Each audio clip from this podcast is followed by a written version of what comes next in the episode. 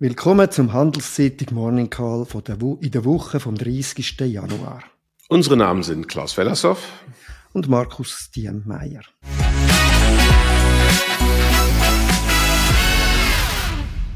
Wie immer werden wir Ihnen einen Überblick über die wichtigsten Wirtschaftsdaten geben. Die sind die kommende Woche besonders spannend, aber starten wir mit einem kurzen Rückblick. Ja, ich glaube, diesmal können wir es kurz halten. Letzte Woche war, Woche war ökonomisch betrachtet interessant, aber nicht voll. Wir haben die erwartete, die letzte Woche hier besprochene Erholung bei den Stimmungsindikatoren der Dienstleistungsbranche in vielen Industrienationen gesehen. Und was vielleicht die meiste Aufmerksamkeit zu Recht äh, bekommen hat, ist das Wachstum in den USA gewesen. Da gab es ein bisschen eine Verwirrung, weil die Zahlen, die veröffentlicht wurden, ja, ich sage mal, ähm, oberflächlich betrachtet relativ gut aussahen, aber das, was drunter war, war überhaupt nicht gut. Was meine ich? Das amerikanische Wachstum lag bei 2,9 Prozent übers Quartal betrachtet und annualisiert, also in Wirklichkeit nur bei 0,7 Prozent. Das ist so der alte amerikanische Trick, alles mal vier zu nehmen, damit es schicker aussieht. Die 0,7 sind nicht schlecht. Das ist für Amerika eine, eigentlich eine ganz gute Zahl. Aber wenn man dahinter schaut, dann stellt man fest, dass das, was normalerweise die Konjunktur treibt, nämlich die Investitionen, jetzt zum äh, wiederholten Mal negativ gewesen sind. Äh, dann stellt man fest, dass das Ganze getrieben wurde dadurch, dass die Menschen weniger Güter konsumiert haben und deswegen die Importe geringer gewesen sind. Und negative Importe, das ist gut fürs Bruttoinlandsprodukt, das ist einfach die Berechnungsart und Weise. Und vor allen Dingen, dass das Wachstum von einem großen und starken Lageraufbau gelebt hat, nämlich von 1,4 Prozentpunkten des Bruttoinlandsprodukts. Und das ist so viel, dass man sagen kann, wäre das nicht passiert, wäre Amerika im letzten Jahr geschrumpft. Also es sind überhaupt keine so super tollen Zahlen. Immerhin, die Finanzmärkte hat es beruhigt. Und daran konnte auch nicht ändern, dass am Freitag dann noch die Zahlen zum detaillierten oder die detaillierten Zahlen zum privaten Konsum veröffentlicht worden sind, Personal Income, Personal Spending. Im Dezember, wo der normalerweise starker Konsum herrscht und alle auf das Weihnachtsgeschäft gehofft haben, war das sogar rückläufig mit minus 0,2 Prozent. Also es wird langsam eng mit der amerikanischen Konjunktur. Ja, der Rückblick, der zeigt dann auch einiges, da werden wir darauf zurückkommen, weil das ist ja die große Frage, wie geht's mit der amerikanischen Wirtschaft ganz insbesondere weiter, äh, kommt da, also entscheidend für die Kapitalmärkte natürlich, kommt da irgendwie eine, doch noch eine Rezession oder ist das nicht zu erwarten? Auf das kommen wir zurück äh, im, äh, im Ausblick. Reden wir noch kurz über den Wahnsinn von der Woche, in der letzten Woche. Für mich ist das die Story, die gegen das Wochenende richtig aufgekommen ist mit dem Milliardär Gautam Adani, einer der reichsten Inder, äh, der, der Leiter auch von der Adani Group, ist relativ nah am Narendra Modi, also am, am Premier. Was ist da passiert? Äh, eine kleine äh, äh, äh, Hedgefonds in, in den USA beschuldigt äh, äh, die Adani-Gruppe Buchhaltungsbetrug im grossen Stil über Jahrzehnte gemacht haben, Kurs, Kursmanipulation, was ist passiert? Die Aktie von der Unternehmung ist um 20 Prozent eingebrochen am, am Freitag. Äh, der Verlust äh, von einer Börsenkapitalisierung von etwa 50 Milliarden. Gautam Adani selber sagt, das ist alles überhaupt nicht wahr und das ist ein Angriff auf Indien selber. Äh, das äh, Unschöne für die Gruppe ist natürlich auch, dass sie gerade dran sind, eine Kapitalerhöhung zu planen, was kann äh, äh, scheitern. Äh, wie das weitergeht, werden wir sehen, aber das ist eine verrückte Geschichte. Ja, bei was mir war der Wahnsinn der Woche viel dichter zu Hause. Und für einmal konnte man den in einer Studie finden, die wir letzte Woche äh, mit der Firma 2 Wealth veröffentlicht haben. Da geht es um die, den Leistungsausweis der Vermögensverwalter in diesem Land. Und der war natürlich den Märkten geschuldet schon mal relativ schlecht. Aber der war noch mal deutlich schlechter als was die Märkte veranstaltet haben. Also da haben reihenweise Vermögensverwalter und Banken ja, nicht sonderlich gut gearbeitet. Und das ist äh, qualitativ klingt das, na ja, gut, das ist nicht so schlimm. Aber wenn man sich das mal anschaut, ich habe das mal rausgeschrieben, wenn man sich den Strategiefonds der UBS Rendite Risikoprofil, also so mittleres Risiko 35 Prozent Aktien, anschaut, da sitzt ungefähr das meiste Geld in diesem Risikoprofil in der Schweiz, dann haben die in einem Jahr, im letzten Jahr, so viel verloren, wie sie seit 2013 verdient hatten. Und das ist der absolute Wahnsinn. Und es wäre auch nicht nötig gewesen. Ja, da redest du über deine Konkurrenz ja auch. Du bist ja selber auch gewesen, gerade auch bei der UBS. Ähm, ist es dann nicht einfach auch wirklich sehr schwierig gewesen, in dem Jahr da irgendwie etwas viel Besseres zu machen? Also zwei Sachen ist überhaupt nicht Konkurrenz. Ich bin kein Vermögensverwalter, sondern Berater und äh, wir machen Anlagestrategien. Wir, die, wir designen Anlageprodukte, auch solche Strategiefonds und die kann man besser machen. Ich glaube, da haben die Breite der Industrie hat die letzten 15 Jahre theoretische und praktische Entwicklung doch ein bisschen verschlafen hier in der Schweiz.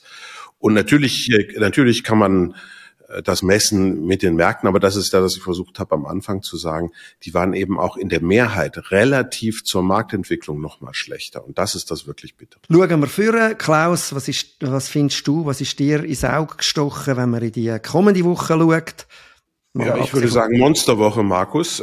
So, so viel haben wir jetzt wirklich noch nie gehabt und hat man auch selten als Ökonom. Und da muss ich auch selber auf meinen Zettel schauen, das kann man sich gar nicht alles merken. Also es fängt heute an, am Montag mit dem Wachstum aus Deutschland, wo im Schnitt übers vierte Quartal gar kein Wachstum erwartet worden ist. Ich hätte eigentlich sagen müssen, es fängt an mit gar kein Wachstum. Ähm, schauen wir mal, was da rauskommt. Morgen geht's weiter dann mit dem Wachstum der Eurozone im vierten Quartal. Da sollte es vielleicht sogar leicht negativ sein bereits, das Wachstum. Also das wird immer deutlicher, dass die Realwirtschaft langsamer läuft. Mittwoch kriegen wir dann die Inflation der Eurozone inklusive der sogenannten Kernrate, also ohne Energie- und Nahrungsmittelpreise.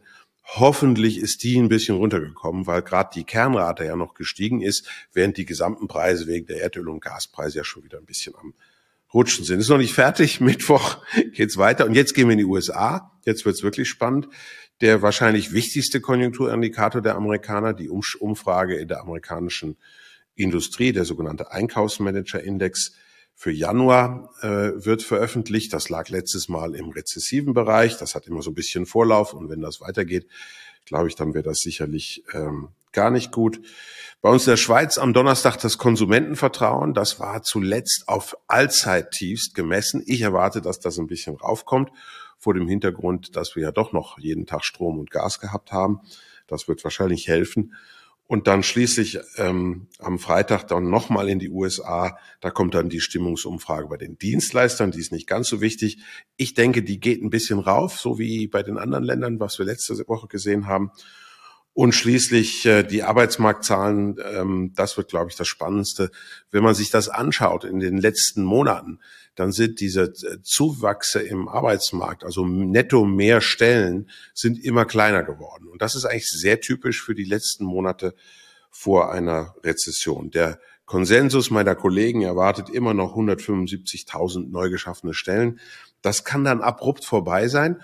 Und wenn es vorbei wäre, vielleicht schon diesen Freitag, vielleicht auch erst ähm, in einem Monat, wenn es vorbei wäre, wäre es das untrüglichste Zeichen, dass die Rezession da ist. Nämlich, wenn man es historisch anschaut, sind die Arbeitsbeschäftigungszahlen immer erst nach Einbruch oder nach Beginn der Rezession rückläufig gewesen. Also eine mega spannende Woche von Deutschland, Europa, Wachstum, Inflation. Stimmungsumfragen in der amerikanischen Wirtschaft, Konsumentenvertrauen bei uns und dann ganz wichtig der Arbeitsmarkt am Ende der Woche. Nicht erwähnt hast du jetzt äh, den FED-Zinsentscheid vom Mittwoch und der von der Europäischen Zentralbank am Donnerstag. Der FED-Zinsentscheid dürfte viel mit den Erwartungen zum Arbeitsmarkt zu tun haben. Du hast gesagt, er schwäche sich ab. Die Meinungen auf dem Markt ist aber, dass er eben sehr stark ist und dass das eher ein Hinweis könnte sein, dass die Notenbank äh, weiter erhöht. Die jetzige Erwartung ist bei 25 Basispunkten, also 0,25 Prozent Anstieg bis auf die Obergrenze von dem Zielband von 4,75 Prozent. Äh, die entscheidende Frage wird aber weniger sein, äh, jetzt ist der Anstieg, sondern wie weit sie dann schlussendlich geht. Und das wird davon abhängen, eben, ob's, äh, ob die Wirtschaft sich deutlich abschwächt, wie stark der Arbeitsmarkt bleibt. Und da sind Meinungen äh, verschieden. Gehen wir noch kurz auf die EZB, EZB ein. Dort ist die Erwartung im Moment, dass es ein halbes Prozent Anstieg gibt. Äh, bei, da haben wir ja verschiedene äh, Leitsätze. Bei den Bankeinlagen äh, wird, man, wird das dann auf zweieinhalb Prozent gehen. Denken wir zurück. Das ist bei minus 0,5 Prozent vor einem Jahr. Auch dort ist die entscheidende Frage, wie die Einschätzung ist für die Zukunft.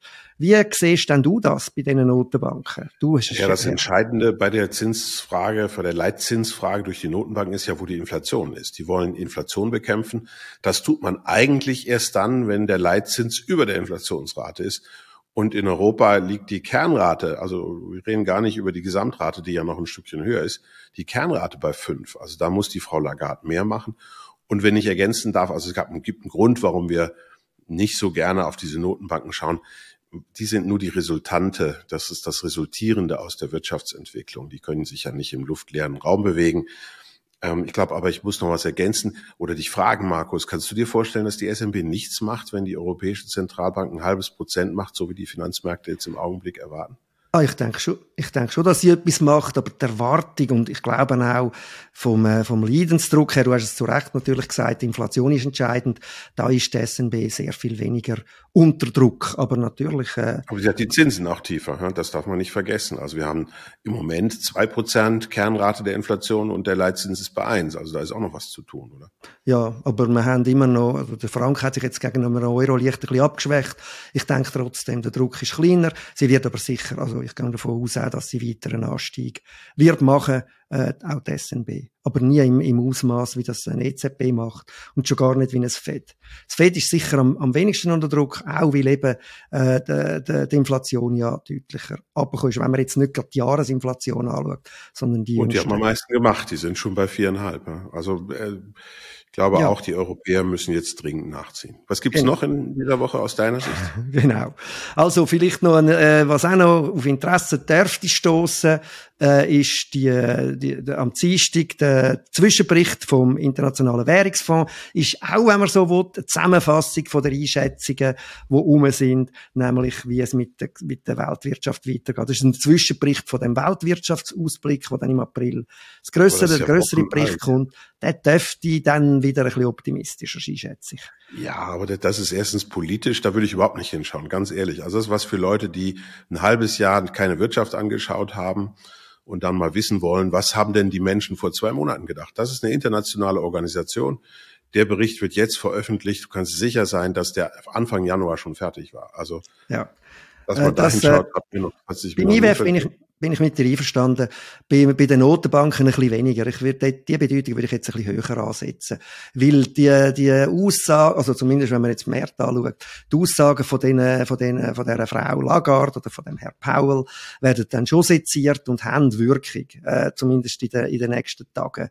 Will man sezieren, wo, wo geht's jetzt mit dieser Reise weiter an? So ganz, so ganz, äh, äh kleine Gewichtung würde ich jetzt denen nicht geben. Wir haben jetzt über Daten von der, äh, von der Gesamtwirtschaft geredet. Interessante Woche ist auch eine ganze Reihe von grossen Unternehmensabschlüssen, wenn wir nicht auf Detail eingehen. In der Schweiz haben wir von den SMI-Unternehmen Novartis, Roche und UBS, wo kommt. International haben wir Tech-Unternehmen wie Apple, Alphabet von Google oder Amazon.